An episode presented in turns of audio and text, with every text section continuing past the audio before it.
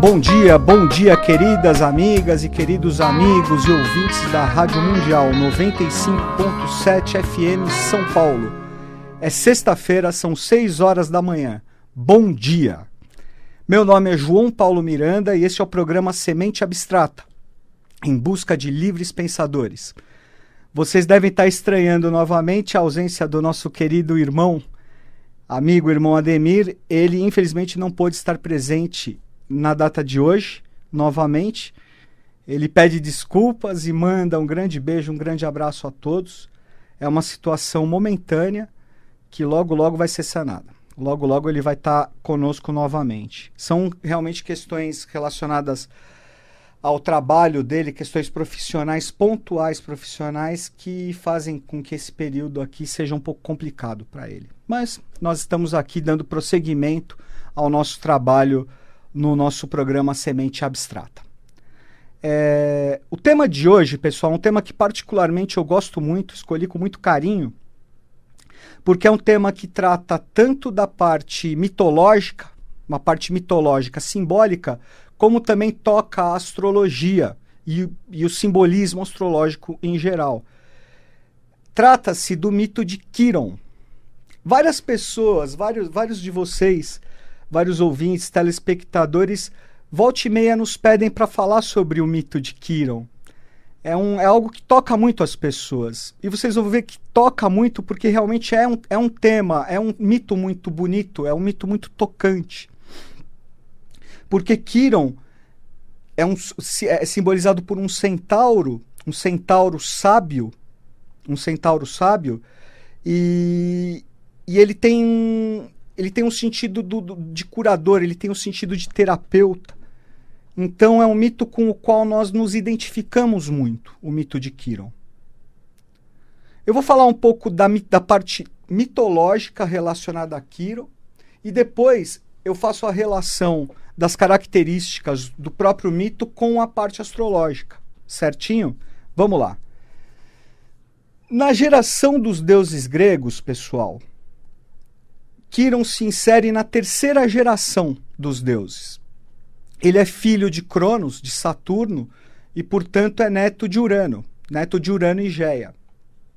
Só que ele é filho de, de Cronos Saturno, não com Reia, que era a mulher, a esposa oficial é, de Cronos Saturno.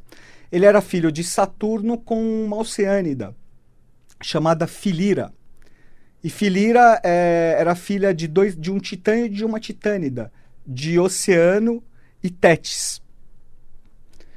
Conta o mito que nessa puladinha de cerca eh, de, de, de Cronos, quando Cronos foi flagrado por Reia, sua esposa, ele se transformou num cavalo. Ele se metamorfoseou em um cavalo. Né? Acontece que nesse momento é, houve a concepção de um novo ser e algum tempo depois, Filira deu à luz a Quiron, que nasceu híbrido, meio homem e meio cavalo. Filira teve uma rejeição com o filho, rejeitou pelo fato dele ser um, no, na concepção dela, um monstro, um híbrido. E ela se sentiu tão mal, ela se sentiu é, tão desgraçada que ela rogou a Zeus, rogou aos deuses do Olimpo, especialmente a Zeus, que a livrasse daquela situação e que a transformasse em outro ser. Zeus acolhe, a, acolhe o pedido, o rogo de Filira e a transforma numa árvore, uma árvore chamada Tília, que é uma árvore muito comum na, na Europa, nos países mais frios. Na mitologia germânica é, um, é uma árvore sagrada, Tília os guerreiros era, era a protetora dos guerreiros germânicos. Então, apesar da rejeição materna, é, Kiron era um híbrido, né? era um híbrido de um, de, de, um deus, ele era filho de um deus e, portanto, ele era imortal. Ele vivia numa caverna, segundo o mito, ele vivia numa caverna no Monte Pelion, na Grécia, e ele se tornou, essa caverna onde ele vivia, se tornou um local de ensino e de iniciação de diversos heróis da mitologia grega. Se conta que Jazão, Peleu, Aquiles, Asclépio, Hércules e diversos outros heróis da mitologia foram instruídos por Quiron. Foram iniciados por Quiron em, em, em ritos de conhecimento, no processo de aquisição de conhecimento e de rito de iniciação de verdade. Quiron era, era, era um sábio, era um sábio, segundo Plutarco, Plutarco diz, dizia que Quiron era um sábio, Homero é, considerava Quiron o mais, o mais justo dos centauros, e ele era, Quiron era versado em diversos, em diversos ramos do conhecimento. Ele ensinava diversos ramos do conhecimento. Ele ensinava música, ele, ele ensinava caça, ele ensinava arte da, da guerra, ele ensinava agricultura, é, ele ensinava a mancia, né, que, que é a, o processo de adivinhação, e especialmente Kiron ensinava a arte da cura. Ele era um grande taumaturgo. É, essa era a característica principal dele, de todas era a principal, o trabalho de cura e de, de cura verdadeira. Né? É... Se conta que em determinado momento, num, num, num, contexto que não vem ao caso, porque senão nós nem conseguimos, conseguimos falar tudo que a gente precisa aqui no nosso tempo regulamentar do programa, mas em determinado contexto, num dos doze trabalhos de Hércules, é, Hércules estava lutando com um grupo de centauros, que eram, não eram centauros sábios como, como Quiron, mas eram centauros muito bravos, eram centauros muito ferozes. E nessa luta, e Quiron estava lutando com Hércules, juntamente com Hércules nessa luta, Quiron é atingido por uma flecha que foi expedida pelo próprio Hércules, uma flecha envenenada, envenenada com o veneno da hidra de Lerna. Essa flecha atinge a perna, atinge a coxa, algumas versões a coxa e outras o joelho de, de, de Kiron. E era uma dor terrível, era uma dor lancinante, terrível e incurável. Incurável e ao mesmo tempo ela não provocava, não provocaria a morte de Kiron, porque Kiron era um imortal. Então ela se tornou uma dor insuportável e nem a morte, que seria uma benção, seria um alívio para essa dor, Kiron podia, podia usufruir. Então ele passa por um sofrimento terrível, um sofrimento muito grande. Até que ele, ele e Hércules né, rogam a, a, a Zeus uma, uma solução para esse sofrimento é, de Quiron. Então, Quiron se oferece em holocausto, se oferece em sacrifício para ser sacrificado no lugar de Prometeu. Prometeu que havia sido condenado por roubar o fogo dos deuses, né? Fogo que, que, que tem o um sentido que significa que simboliza o conhecimento. Prometeu havia roubado o fogo dos deuses e dado fogo aos homens. E por isso havia sido condenado à morte. Mas, em face dessa troca, desse intercâmbio, Prometeu é salvo e Quiron morre no, no, no, é sacrificado, morre no lugar de no lugar de, de, de Prometeu. E aí conta a mitologia que como uma como uma bênção, né? Por, por, ter, por Kiron ter feito esse trabalho tão bonito e ter se doado, né? Inclusive, até, até no momento da sua morte, claro que era para aliviar o seu sofrimento, aliviar a sua dor, mas ele, ele se oferece em sacrifício por um irmão, né? Por outra pessoa que é Prometeu, por outro ser, por outra consciência. Então, é, Zeus, como, um, como uma homenagem, como um tributo a Quiron, é, é, Zeus o transforma na constelação de Sagitário a constelação da flecha. Né? Então é, é, um, é, uma mito, é um mito muito bonito. É um mito muito bonito, porque ele fala, vocês veem da. Eles falam da transformação do da parte animal, porque ele era um híbrido, ele era um centauro, mas ao mesmo tempo ele era um sábio. Ele era aquele que trazia aos homens a, a os, os, o, o que havia de mais superior, o que havia de mais sublime. Até nesse sentido, ele foi um precursor, um precursor da filosofia grega, dos filósofos gregos. E então ele, ele tem esse sentido de, de trazer a superação do animal que existe no homem e a aspiração ao espiritual, ao superior. Por isso que se diz que a seta do Sagitário ela direciona ao centro da galáxia, ao ponto de origem e ao mesmo tempo ao ponto de destino de tudo. Vamos dizer assim, é o, é o sol central, é a unidade, a origem e o fim de tudo. Se diz também que Quiron foi o iniciador de, de Dionísio, dos mistérios dionisíacos. Né? Como eu falei, ele, ele trazia a parte de instrução, mas ele também era o iniciador. Era ele que trazia a, a, aos heróis a iniciação nos mistérios. Lembram que ele vivia dentro de uma caverna. Então, Quiron era um, era um deus, uma divindade, ah, desculpa, quitônica, que vivia o quê? No interior da Terra. Então está relacionado com os mistérios do interior da Terra, com os mistérios de Hades, por exemplo. Né? Hades que é o Senhor, Hades Plutão, né? que é o Senhor do é o Senhor dos vivos e dos mortos, é o Senhor que mora no interior da Terra, o que é chamado também de Júpiter Júpiter plutônico.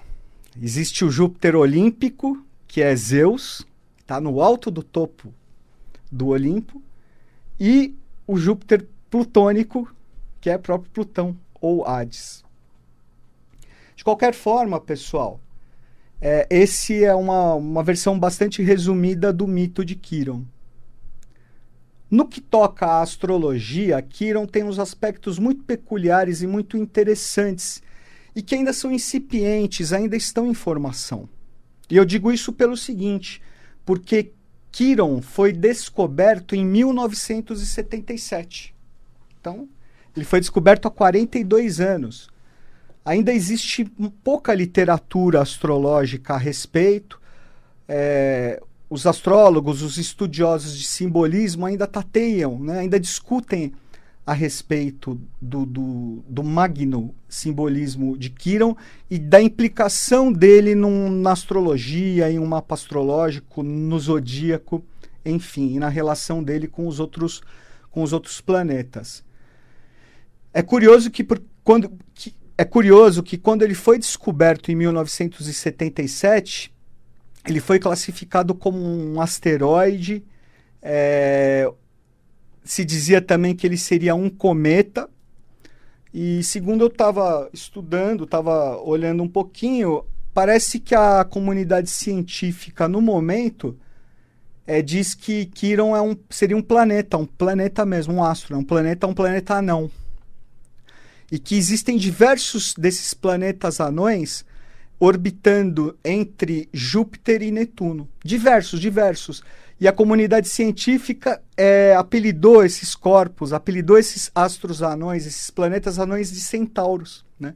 Centauros, bonito isso, legal essa homenagem é, também. Né? Quiron, ele orbita, orbita entre Saturno e Urano. E é curioso porque Saturno na astrologia representa os limites. toda a nossa parte, é, toda a nossa parte, vamos dizer assim, manifestada, todas as nossas consciências manifestadas, elas estão sempre regidas, algumas direta, mas outras indiretamente por Saturno, porque Saturno engloba tudo. Na, na teosofia, Saturno é o primeiro sistema, primeiro sistema evolutivo. E como a evolução é acumulativa, ele acompanha todo o processo, até o momento atual. E, como nós vemos na, na, na parte astronômica, né, que Saturno é o, é o último dos planetas. É, o, o último dos planetas visíveis, é isso. Por isso que ele faz o limite. O limite entre o visível, entre o, o visível o tangível e o invisível, o intangível.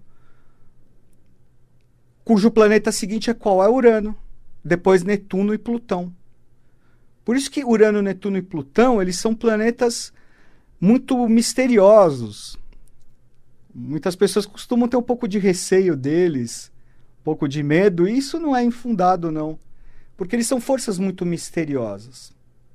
Eles são três forças espirituais. Por isso que eles estão ligados às questões geracionais, às questões evolutivas. É isso, eles são muito ligados à questão evolutiva e do cosmo, da conexão do humano com o cósmico, com o maior. Então, Kiron faz essa ponte entre o microcosmo e o macrocosmo. Até Saturno, nós temos o espaço com limites. Depois de Quiron, com Urano, nós temos o espaço sem limites. Por isso que se diz que Urano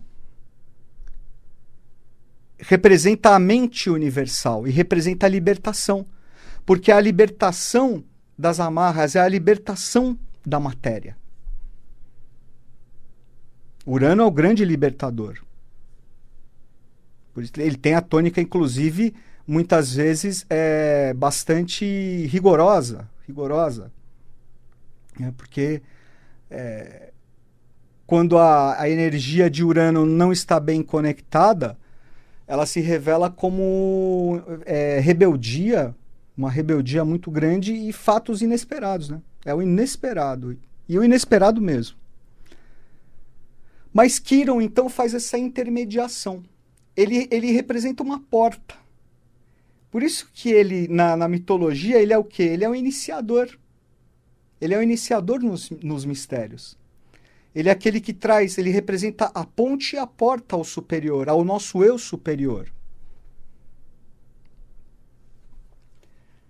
Na astrologia, muito se discute a respeito do significado do, do, do que Quiron simboliza no, no mapa astrológico, no, no, do que Quiron é, significa, simboliza no zodíaco.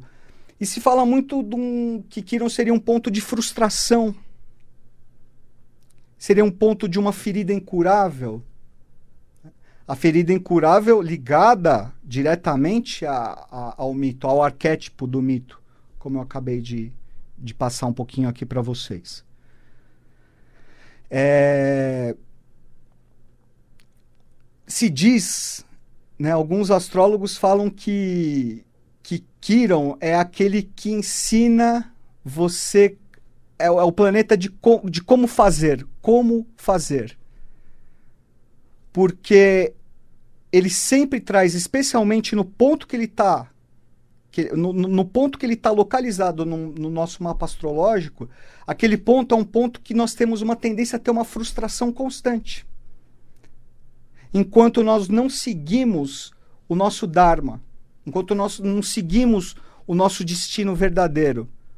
Então, se nós ficamos presos às questões mais mundanas, às questões ligadas aos desejos, ligadas especificamente é, a, a, vida material e a superficialidade, Kiron tende a trazer dores, tende a trazer situações muito dolorosas para fazer com que nós acordemos, para fazer com que nós acordemos para o superior.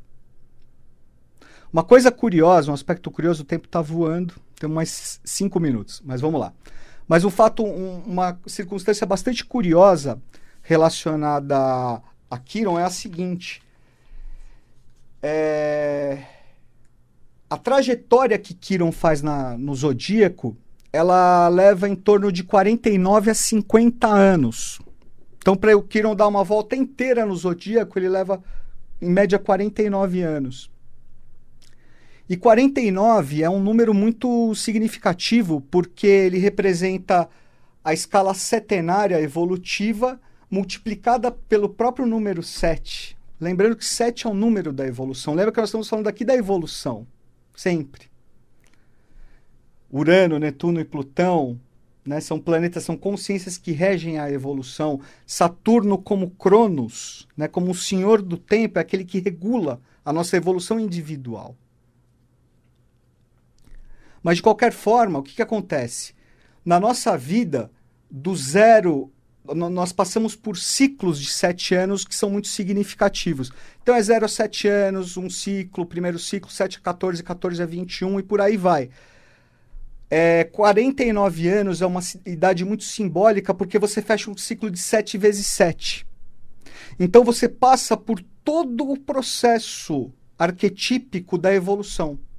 Quando você chega aos 49 anos, é como se você tivesse apto como se você estivesse preparado para encarar o seu, opa, desculpa, para encarar o seu eu superior, certo? Para encarar seu, a sua realidade interna verdadeira. Isso é puro Kiron. Isso é puro Kiron.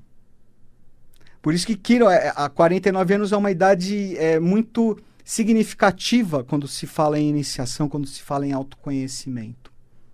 Inclusive, no, no que toca a, a Kabbalah hebraica, é, na Cabala Hebraica tem as 50 portas de Biná. O mistério das 50 portas de Biná. Que, que tem o simbolismo exatamente muito parecido com, com esse que, que eu estava passando, que eu estava falando aqui é, é para vocês agora, né? Desse final de ciclo de 7 vezes 7 anos, 49. Porque nas 50 portas de Biná significa a ascensão a consciência superior, ao que nós chamamos de quintessência, quinto estado de consciência, já um estado de consciência que nós falamos do mental abstrato, já ligado ao espiritual. Olha aí, é a ponte. É a ponte que na teosofia nós chamamos de antacarana.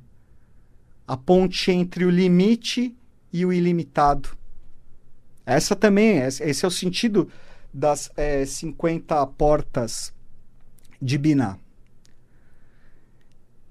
Eu, particularmente, eu aceito essas, essas características que costumam atribuir a Kiron, acho todas muito interessantes. Existem também alguns que falam, é, alguns astrólogos que falam muito que Kiron toca muito na, no nosso aspecto infantil. Infantil, eu digo assim, dele trazer muitas experiências, muitas vezes, quando nós somos crianças. Isso me parece, segundo a minha experiência, bastante revelador faz sentido. Experiências significativas que nós passamos na infância que nos marcam como dor e que nós levamos para a nossa vida adulta. E que isso pode, inclusive por conta de, desse, dessa questão ligada à infância, pode trazer é, questões ligadas à nossa, a, a essa sensação de frustração. É aquilo mesmo que você tenha uma carreira profissional bem estabelecida, familiar e tal, mas sabe, você sente uma frustração de algo que você não sabe o que é. E mesmo uma dor, uma dor incurável, sabe aquela dor que você não sabe, não sabe como, né? Você não sabe o que é essa dor. E você trabalha isso o quê? Através do autoconhecimento. Kiron é o iniciador. E também se fala né, do, da questão sacrificial é, de Kiron, que quanto mais você trabalha internamente, você internamente e lembra do princípio da, é, da lei hermética da correspondência, você também trabalhando para fora de uma forma fraternal e altruística, você está trabalhando o seu Kiron, você está entrando nesse processo de cura verdadeira desse aspecto quironiano. Eu vejo, é, eu vejo um ponto que eu estava refletindo a respeito. É, a gente fala muito assim, parece né, Quiron como uma porta ao, di, ao divino, uma porta à divindade. Isso está correto? Claro que, que, está. É o que eu, né, é o que nós estamos conversando aqui mas eu vejo mais, eu vejo como Kiron como é, uma necessidade de resgate do aspecto humano, do aspecto humano. Lembrando que nesse século XX nós nos tornamos, a despeito do grande avanço tecnológico, nós nos tornamos muito mecanicistas. Nós somos muito condicionados, parece que nós somos autômatos. E nos esquecemos da nosso, do nosso sentimento de humanidade, de fraternidade, de altruísmo. Então a descoberta de Kiron em 1977 eu vejo como um, um chamado, um chamado a isso. Vamos recuperar o nosso senso de humanidade, nosso senso de fraternidade, de altruísmo. Não é verdade? É... Santo Agostinho tem uma frase que diz o seguinte: que deuses fomos e temos nos esquecido disso. E essa frase também é atribuída a outros sábios. Eu diria mais: humanos fomos e disso temos nos esquecido. E a descoberta de Kiron está aí para nos lembrar disso, nos lembrar de que somos humanos. Certo, gente? Agradeço demais a audiência. Desejo a vocês todos um bom dia, um ótimo fim de semana e a semana que vem estaremos de volta, se Deus quiser, com o Ademir. Obrigado.